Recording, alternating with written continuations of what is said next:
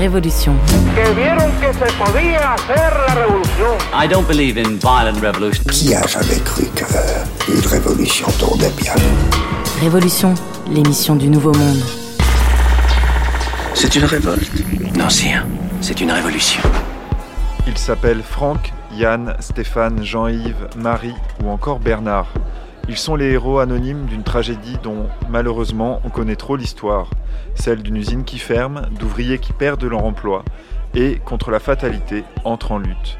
Ici, c'est l'histoire des GMS, un équipementier automobile basé dans la Creuse. Arnaud Bertina, romancier, les a rencontrés et en livre un récit documentaire, Ceux qui trop supportent, dans lequel il raconte toutes les étapes du combat de ces hommes et de ces femmes contre la grande broyeuse économique. Au fil des pages, il rappelle les dates et les chiffres, les promesses et les déceptions, mais aussi l'inventivité et les ressources de ces travailleurs qui s'organisent pour lutter contre leur sort. Bonjour à toutes et à tous, vous êtes bien sur Grunt Radio pour un nouveau numéro de Révolution. Révolution. Vous avez été racheté par un groupe ou pas? Oh là là, on a fait partie de plein de groupes. si vous voulez, notre, notre patron, père Godefroy, le disait en- encore quand, quand il a vendu au premier groupe, ça s'est appelé Socomec. Quand il a vendu après à Aries, euh, ça a été pour lui, il l'a dit après avoir réfléchi, c'était la plus grosse connerie de sa vie. Parce que quand on est tombé sur des groupes, il y avait des fonds de pension anglais, il y a eu des fonds de pension euh, irlandais, enfin des, des pourritures. Euh, on a par contre, on a brassé un fric monstre. hein. C'est-à-dire qu'on que ça, ça gagnait des millions et des millions. Et on touchait pas de prime d'intéressement, pas de prime de participation au bénéfice, mais ça c'était autre chose. Mais, mais puis après, on est tombé dans des groupes où c'était des, des bandits, des bandits, des voyous, puis c'était là qu'ils venaient. Ils venaient pour du court terme, c'est-à-dire qu'ils restaient deux ou trois ans, ils pillaient l'argent des régions et des départements, et comme malheureusement les politiques ne nous écoutaient pas, parce que la CGT c'était ceci, c'était cela, sauf qu'ils ils ont comment Eh ben, Ils ont bouffé les pognons. N'importe quel de, Voilà. de syndicat, je vois que vous n'écoutez rien. Bonjour Arnaud Bertina, Bonjour, merci d'être ici. merci pour l'invitation. On entendait la voix euh, des ouvriers de GMS dans un film dont on diffusera plusieurs extraits au cours de l'émission, un film de Lech Kowalski, On va tout péter, produit par Révolte Cinéma, et qui suit lui aussi, mais avec les moyens de l'image, euh, cette révolte et cette lutte des GMS euh, dans la Creuse. Ma première question, elle est simple, c'est comment votre route croise-t-elle celle de ces ouvriers et de ces ouvrières? Euh, en fait, en, septembre 2017, euh, les éditions Verticales ont publié un de mes romans qui s'intitule Des châteaux qui brûlent. C'est une fiction dans laquelle j'imaginais la séquestration d'un secrétaire d'État par euh, les salariés d'un abattoir de volailles en Bretagne. Euh, C'était euh, intégralement une fiction. Hein. J'avais pas du tout fait de travail d'enquête pour euh, ou à peine pour, pour pour écrire ce roman. Et j'ai été invité au mois de septembre à aller le présenter en Creuse, à Guéret. Et l'organisateur de cette rencontre m'a proposé de venir 24 heures plus tôt pour rencontrer les GMS.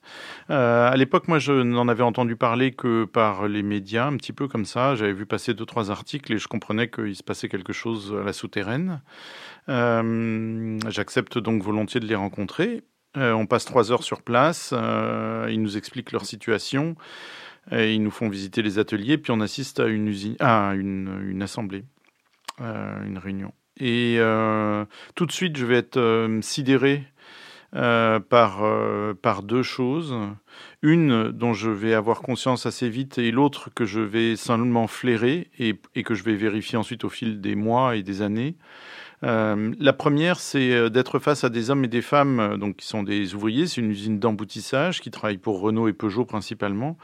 Euh, donc des gens qui euh, n'ont pas tous un parcours scolaire euh, très reluisant, certains qui sont depuis très longtemps dans l'entreprise pour un travail qui est évidemment celui d'une usine, un travail fatigant, un travail épuisant, mais qui ont en fait au fil des mois et des années en fait de lutte, de combat pour faire vivre l'usine, qui ont développé une expertise de leur situation qui est très impressionnante. C'est-à-dire ils connaissent très très bien la situation de l'entreprise, mais ils savent aussi très très bien l'inscrire dans un contexte euh, néolibéral qui est celui de l'Europe euh, depuis, depuis une quarantaine d'années, euh, et, euh, et donc raccorder leur situation à la marche du monde. Euh, et alors ça, ça, va beaucoup m'impressionner. Euh, on n'est pas tous capables de, faire ce lien-là, et moi-même, si je devais le faire par rapport, c'est-à-dire faire le lien entre ma propre situation économique euh, et euh, l'état de l'économie, bon, bah, je saurais le faire, mais euh, c'est aussi parce que j'y passe beaucoup de temps.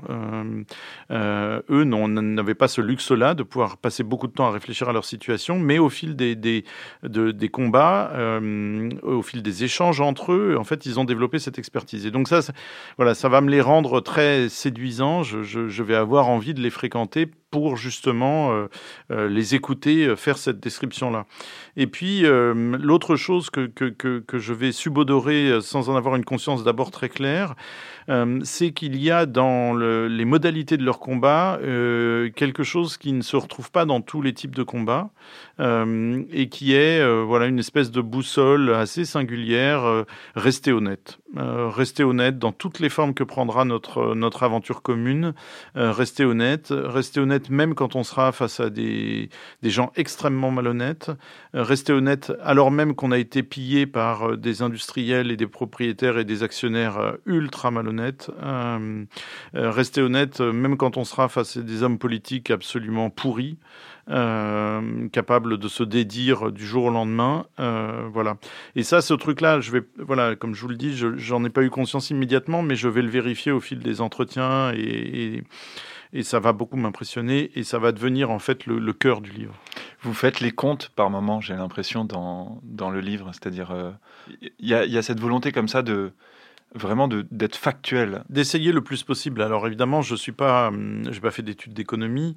Euh, je je suis pas non plus euh, un enquêteur, c'est-à-dire j'ai enquêté, mais sans doute pas euh, avec la rigueur d'un grand journaliste ou d'un sociologue du travail, etc.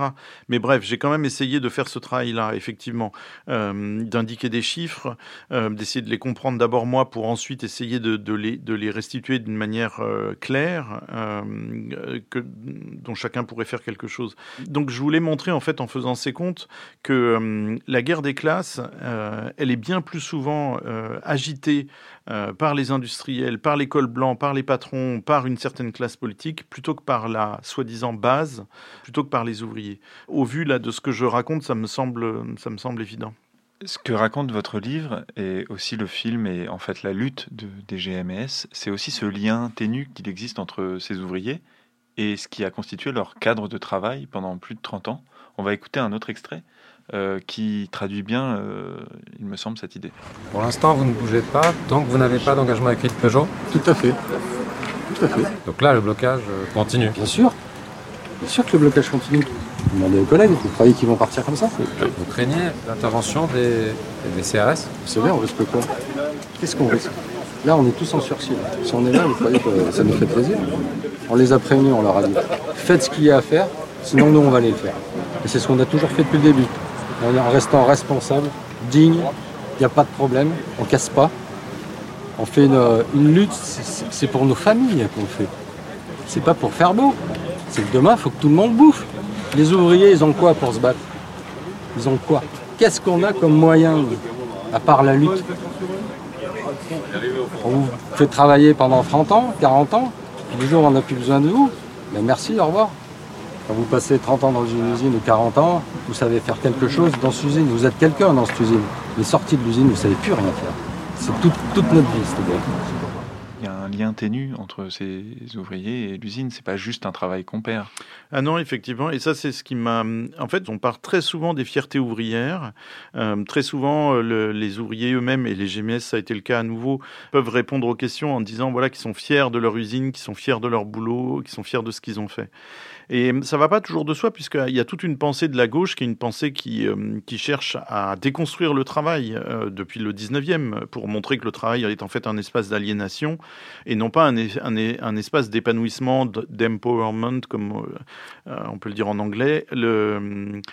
Et donc moi je, me suis dit ok je garde le mot fierté mais j'essaye de comprendre comment ça se joue et en fait bah les réponses elles sont relativement faciles à trouver hein. c'est-à-dire que quand vous passez 30 ans dans une usine euh, que vous avez participé à l'essor de cette usine euh, à son agrandissement euh, que à un moment euh, au mi-temps à peu près de la fin des années 90 au début des années 2000 ils sont 600 salariés qu'il y a un carnet de commandes qui est euh, colossal qu'ils travaillent pour des, des, des, grandes marques industrielles euh, bien sûr qu'il y a une fierté d'avoir passé ces journées-là, ces années-là. Euh, quand ensuite vous voyez vos propres enfants commencer dans l'usine aussi, euh, là, dans ce cas-là, à ce moment-là, c'est plus simplement que ça prend votre vie, que c'est tout votre quotidien, mais c'est aussi celui de la famille. Euh, vos enfants, ils commencent en stage à 16 ans, là, pour l'été, et en fait, ils connaissent déjà tout le monde. Donc, c'est vraiment c'est la peau du quotidien. et puis, il se trouve que, comme là, il s'agit de presse hydraulique, que c'est un métier dangereux, il y en a plusieurs d'entre eux qui y ont laissé des doigts. Donc, vous serrez des mains sur lesquelles il manque des doigts, et vous vous en rendez compte immédiatement. Évidemment qu'ensuite, ils se battent très concrètement pour une activité professionnelle et un salaire, mais en fait, ils se battent aussi pour plus large que ça. Ils se battent pour euh, euh, tout ce qu'ils ont laissé de leur propre corps et de leur propre vie là-dedans. Ils se battent aussi pour euh, que le territoire reste vivant. Et ensuite, de manière beaucoup plus large, parce qu'ils ne sont pas régionalistes, parce qu'ils ne sont pas uniquement creusois, en fait, ils se battent pour une égale répartition des richesses. Euh, en fait, quand on travaille 30 ans dans une boîte, on produit de la richesse. On paye des impôts, euh, on paye des cotisations sociales, etc. Et euh, il y a une profonde injustice à voir que ensuite cette contribution qui est faite à la vie du pays, elle est tenue pour nulle et non avenue, et on peut vous balancer comme ça dehors. Et vous avez droit à deux ans de chômage, mais c'est rien par rapport à ce que vous avez cotisé pendant 40 ans ou 30 ans. Donc euh, leur réflexion, c'est une réflexion vraiment sur l'idée de république, euh, sur l'idée de communauté nationale, voire plus large, parce qu'ils ne sont pas nationalistes, voire le fonctionnement de l'économie en général. Encore une fois, une égale, une meilleure, une, plus juste répartition de la richesse produite. Ils sont pas révolutionnaires jusqu'au bout, c'est-à-dire qu'ils ont beau être de la CGT, la CGT a beau avoir été il y a très longtemps un syndicat qu'on disait révolutionnaire, ça ne l'est plus du tout. C'est grosso modo un syndicat réformiste. Et là, les GMS avec lesquels je passais du temps sont uniquement réformistes. Ils ne veulent pas mettre à bas l'État, euh, ils ne veulent pas euh, basculer dans une économie intégralement communiste. Ils voudraient déjà, et ce, serait la moindre des choses, que l'État soit un peu plus juste, que l'État soit arbitre déjà entre les puissances d'argent et puis eux et puis les plus démunis, euh, mais aussi que tout simplement, par exemple, que la loi soit appliquée, que des larcins absolument scandaleux ne soient pas possibles. Euh, voilà, c'est des choses raisonnables. Et bien, même en exprimant ces choses raisonnables, ils ne sont pas écoutés. C'est ça qui, qui peut rendre fou. Et ils ont beaucoup de mérite à ne pas être devenus fous vous avez utilisé plusieurs fois l'expression de ils se, ils se battent pour. Et ce que je trouve très intéressant dans ce livre et dans la lutte des, GMS, c'est que on a souvent à gauche le sentiment de ces dernières années et décennies de se battre contre des choses qui. Et en fait, là, il y a un souffle qui naît, c'est-à-dire que vous, eux, eux-mêmes, en fait, par leur action, donnent une ampleur beaucoup plus large à la seule idée qui est déjà très importante, de sauver ces 247 emplois. Oui, vous avez complètement raison de, faire cette lecture-là du livre et de leur combat. Et c'est là où je, tiens un propos qui est peut-être un peu plus personnel, en tout cas qui est mon obsession, c'est-à-dire euh, on ne peut pas se battre uniquement contre, c'est impossible. Il y a cette citation d'un dirigeant communiste des années 40, euh, 50, euh, qui dit Un militant triste, c'est un triste militant. Euh, et que je crois que c'est quelque chose qui a été gagné par euh, le monde néolibéral. C'est effectivement, à force de coups, euh, de coups de poing, de, coups sur la tête, de nous avoir rendus très tristes, de nous avoir donné l'impression qu'ils avaient toujours un coup d'avance et que nous, on était toujours dans la réaction qu'on était toujours en train de, vouloir freiner les choses, de vouloir empêcher des choses. Euh, et ça, donne, ça donnait des militants, ça donnait des gens de gauche, euh, ça leur donnait à eux-mêmes une image d'eux-mêmes qui était une image très peu, euh, très peu plaisante, quoi, une image triste. en fait, il y a tellement de choses à gauche à inventer. Euh, et ces choses à inventer, en fait, pourquoi, elles sont inventées par la gauche C'est parce que justement, en fait, elles nous rendent joyeux. Une autre façon de vivre. Par exemple, les ZAD. Euh, les ZAD, quand elles ne sont pas euh, prises d'assaut par la gendarmerie, ce sont des espaces joyeux parce que ce sont des espaces où beaucoup de choses sont inventées. Alors je ne suis pas en train d'idéaliser, hein, euh, mais quand on invente, on est joyeux. Ça produit, ça produit de l'intelligence et ça produit de la joie. Quand on part en manif sauvage, ça produit de la joie aussi. Euh, quand euh, on essaye d'inventer des collectifs et d'agir pour rééquilibrer un peu les choses, là aussi ça produit de la joie. Et en fait, on, ne devrait jamais jamais perdre de vue cette joie produite par un certain type de combat euh, social. Et je crois que c'est véritablement une intention du pouvoir en face que de nous rendre tristes. Le pouvoir nous veut tristes.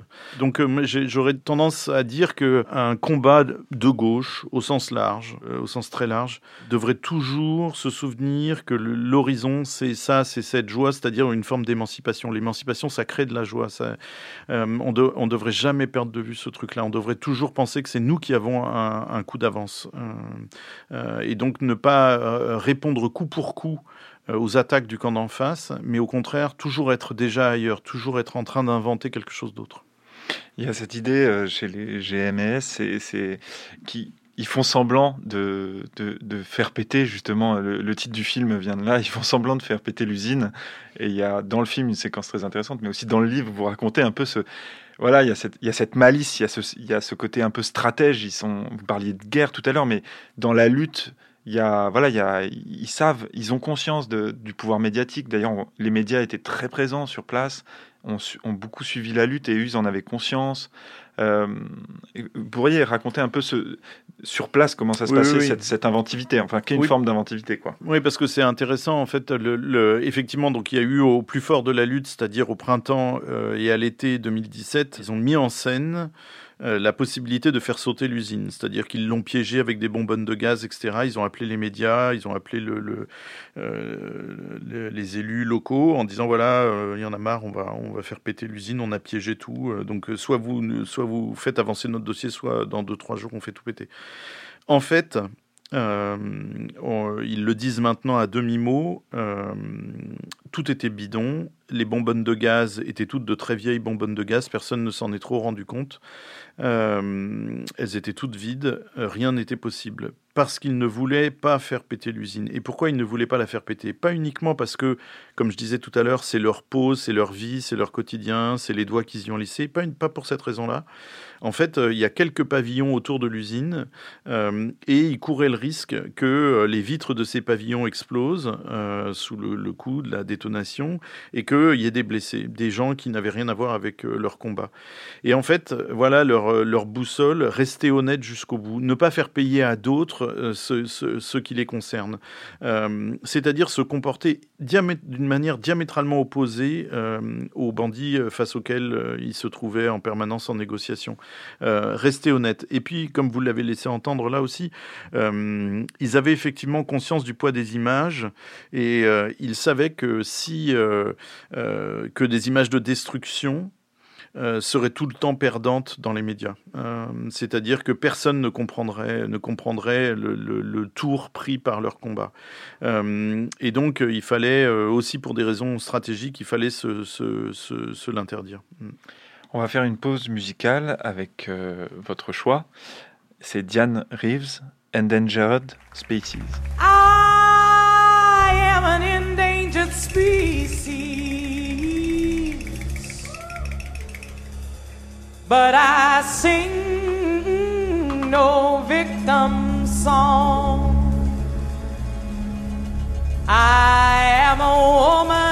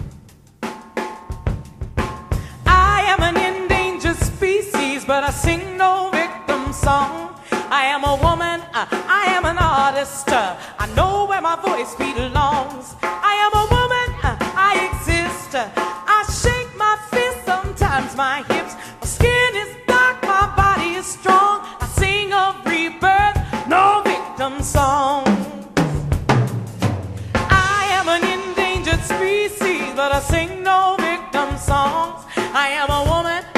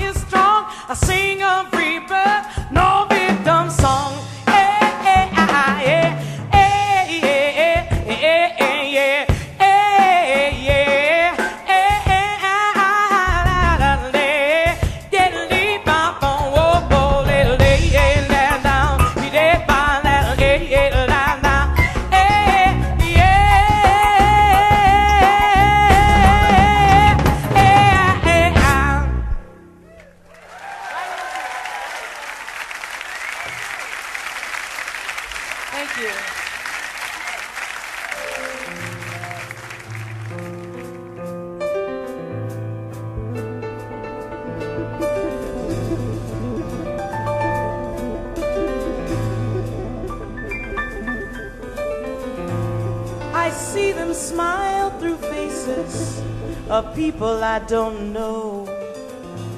I hear them in the music on my radio. Wisdom of the winds, faces in the clouds, rhythm of the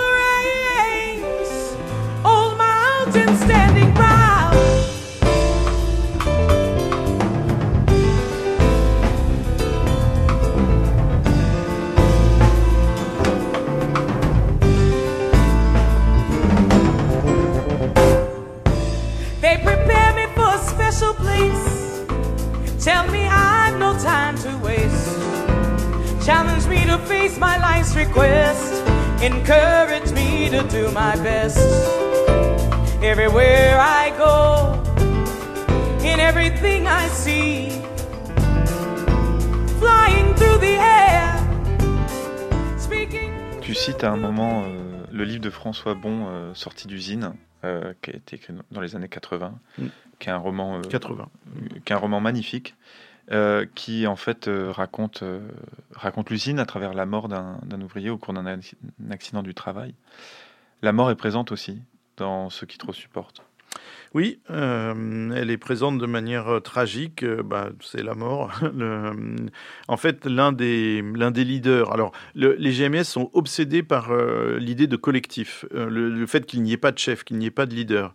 Mais euh, Yann avait un, un charisme. On l'a entendu d'ailleurs dans le premier, dans la première archive, c'est lui qu'on entend. Euh, Yann avait un tel qui est l'un des, l'un des ouvriers. De... voilà, ouais. Et il avait un tel charisme que, euh, que tout le monde dans l'usine soit l'aimait passionnément, soit le craignait. Euh, il avait le verbe haut, etc. Et cet homme qui était, euh, qui était jeune, hein, qui, avait, euh, qui avait 42 ans, je crois, euh, ou un peu moins, est mort dans un accident de voiture en sortant du travail. Vraisemblablement parce qu'on sait qu'il n'était pas au téléphone, euh, il, euh, il s'est endormi.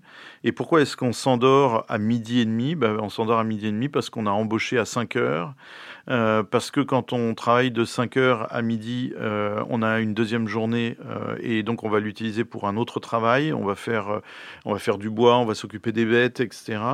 Donc on fait rentrer deux journées en une seule. Et donc oui, c'est possible ensuite à midi de s'endormir au volant, d'être épuisé, euh, quand bien même on serait une force de la nature comme l'était Yann Ogrin. Euh, ça, ça a été un coup de, massue sur la tête de, des GMS. Euh, son enterrement a été très très émouvant. Il y avait 900 personnes. On était dans un hameau de la Creuse. Il y avait 900 personnes qui avaient fait le déplacement. C'est rarissime. Il n'y a jamais eu autant de monde dans cet hameau de la Creuse. Il n'y a peut-être jamais eu autant de monde à un enterrement à Guéret pour, pour quelqu'un. Et mais donc il y a cette mort là qui est une mort très à la fois euh, déchirante et symptomatique, mais il y a aussi des morts plus discrètes. Euh, et il faut arriver là aussi à les décrire et à les mettre en relation avec le travail. Et donc je m'arrête aussi longuement sur le décès d'un jeune homme qui avait 37 ans, euh, Yannick Richer, et, et qui lui... Alors concrètement euh, est mort d'une embolie, euh, mais, euh, mais qui en fait depuis deux ans, depuis son licenciement, ne sortait plus de sa chambre, euh, s'intoxiquait à coups de cigarettes euh, en n'ouvrant pas les fenêtres, n'avait plus du tout le ressort, l'énergie de vie pour se projeter au dehors. Sa mort est une disparition excessivement poignante et ça m'a amené à réécouter les entretiens que j'avais eus avec lui.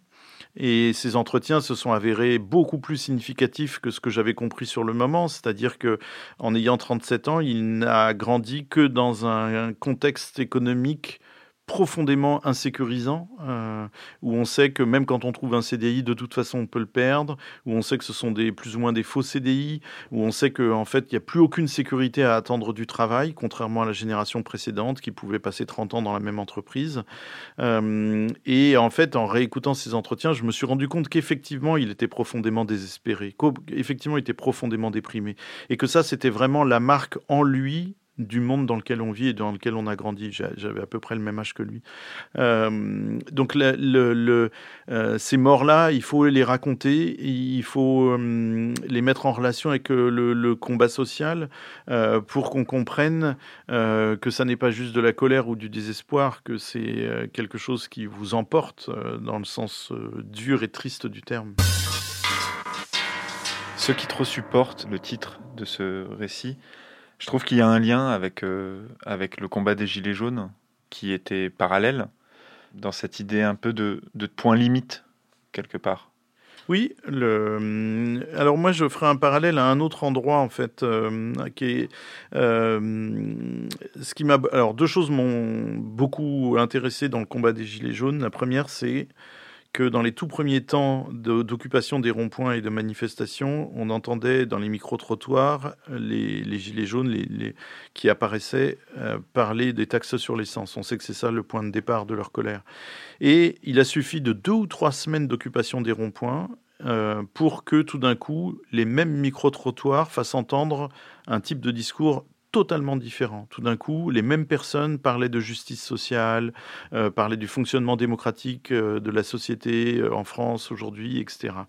Ça veut dire quoi? Ça veut dire qu'en l'espace de, seulement deux ou trois semaines d'échange entre eux, les gens, tout d'un coup, développaient un discours 100 fois plus intelligent, 100 fois plus lucide, euh, qui était capable d'expliquer des pans entiers de la vie économique et de la vie sociale, euh, alors qu'ils étaient partis sur un tout petit truc de pas grand-chose, les taxes sur l'essence. Euh, donc pour moi, c'était un enseignement, enfin c'est une piqûre de rappel. Ça me rappelait au fait que dès qu'on commence à se parler les uns les autres, dès qu'on sort de nos solitudes, à quoi nous condamne en grande partie l'état de la vie politique, eh bien on devient très puissant, on devient très fort, on devient très pertinent, et donc on devient très dangereux aussi pour l'État. Euh, les Gilets jaunes ont à un moment euh, été dangereux pour l'État, avant que l'État se, résolve à devenir ultra violent, comme il l'a été euh, vis-à-vis des Gilets jaunes. Et puis il y a un deuxième aspect, c'est comme dans tout grand mouvement social, c'est l'aspect joyeux aussi. Il y avait chez les Gilets jaunes, il y avait quelque chose d'excessivement convivial, où ils agrégeaient n'importe qui s'intéressait à ce qu'il faisait.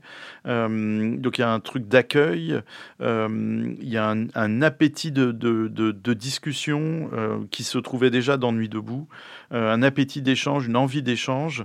et tout ça, je l'ai trouvé aussi chez les GMS, alors que c'était un combat moins, moins spectaculaire que celui des Gilets jaunes, mais il y avait, il y avait déjà chez les GMS, il y avait aussi chez les GMS ce, voilà, convivialité, accueil, intelligence, expertise de sa situation joie d'être ensemble, tout ça c'était présent aussi. Où ils en sont aujourd'hui les GMS Alors euh, la situation est assez catastrophique. En fait, euh, il, y a, il y a deux trois mois, à l'occasion de la visite de, du député Adrien La, direction a fait fuiter l'idée selon laquelle euh, le site pourrait définitivement fermer en mai prochain.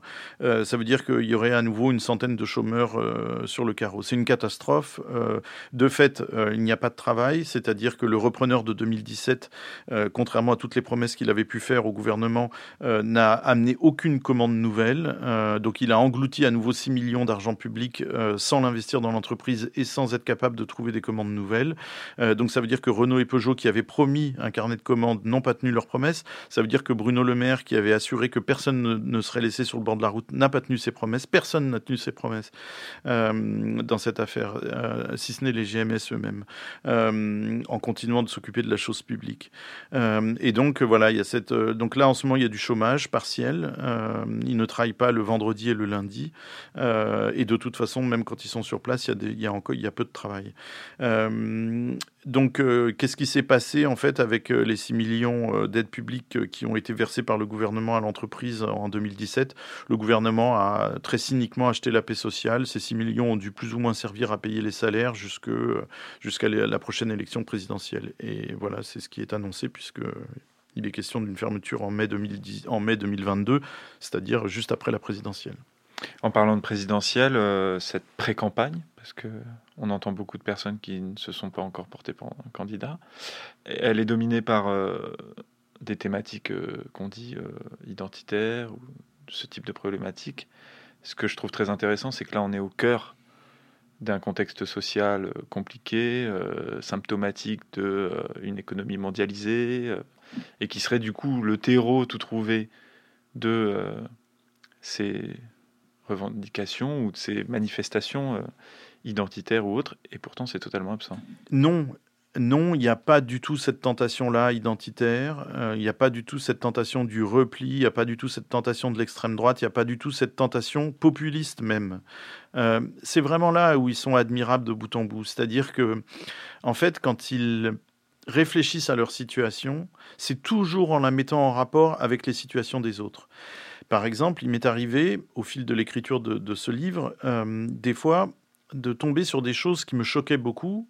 Euh, et c'était eux, en fait, qui m'amenaient à en avoir une lecture plus fine. Alors, par exemple, je, recopie un tract de Force ouvrière.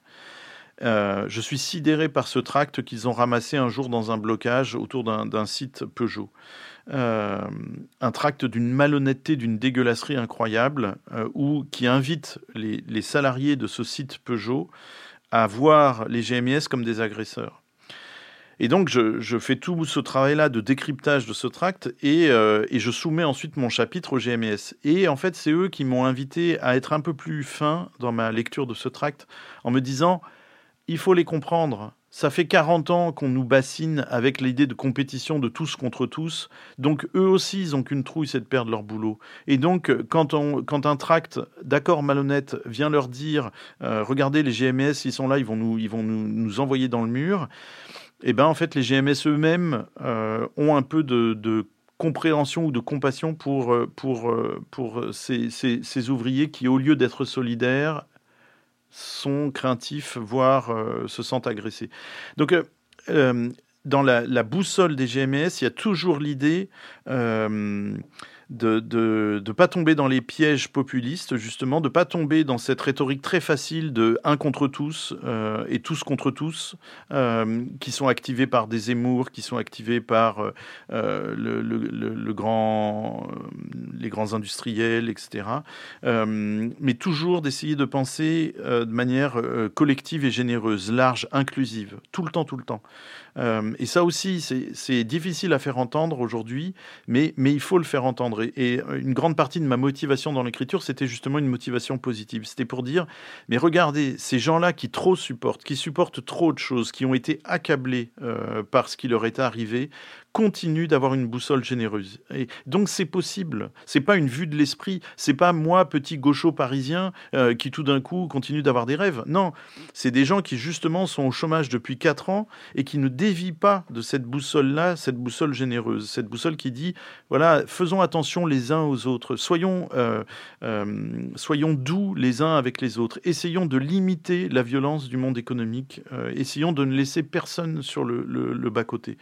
Euh, je, trouve, je trouve que dans le contexte de la présidentielle qui, est, euh, qui nous promet des débats tellement pourris, euh, je trouve que cette générosité-là, ce sens de la chose publique doivent être entendus. Révolution. On va se quitter sur ce motif d'espoir. Je rappelle le récit d'Arnaud Bertina, ceux qui trop supportent, que je ne saurais que trop vous recommander. Je rappelle aussi le film de Lech Kowalski, dont on a entendu des extraits. On va tout péter, produit par Révolte Cinéma. Un grand merci à Mathéouche des Macedo, Guillaume Giraud et Tristan Guérin pour la préparation de cette émission.